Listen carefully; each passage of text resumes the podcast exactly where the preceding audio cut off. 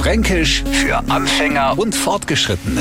Heute Gruschen. Es gibt doch nix Nervigeres als umeinander gruschen. Also nicht für den, der gruscht, sondern für den, der sich das Oschauer bzw. Ohrhorn mau.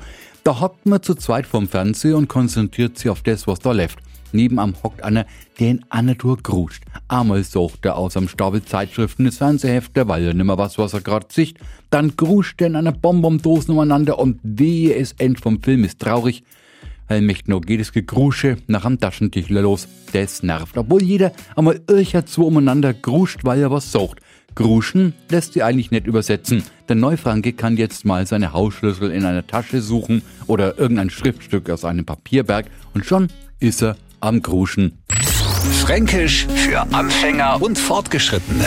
Montag früh eine neue Ausgabe und alle Folgen als Podcast auf radiof.de.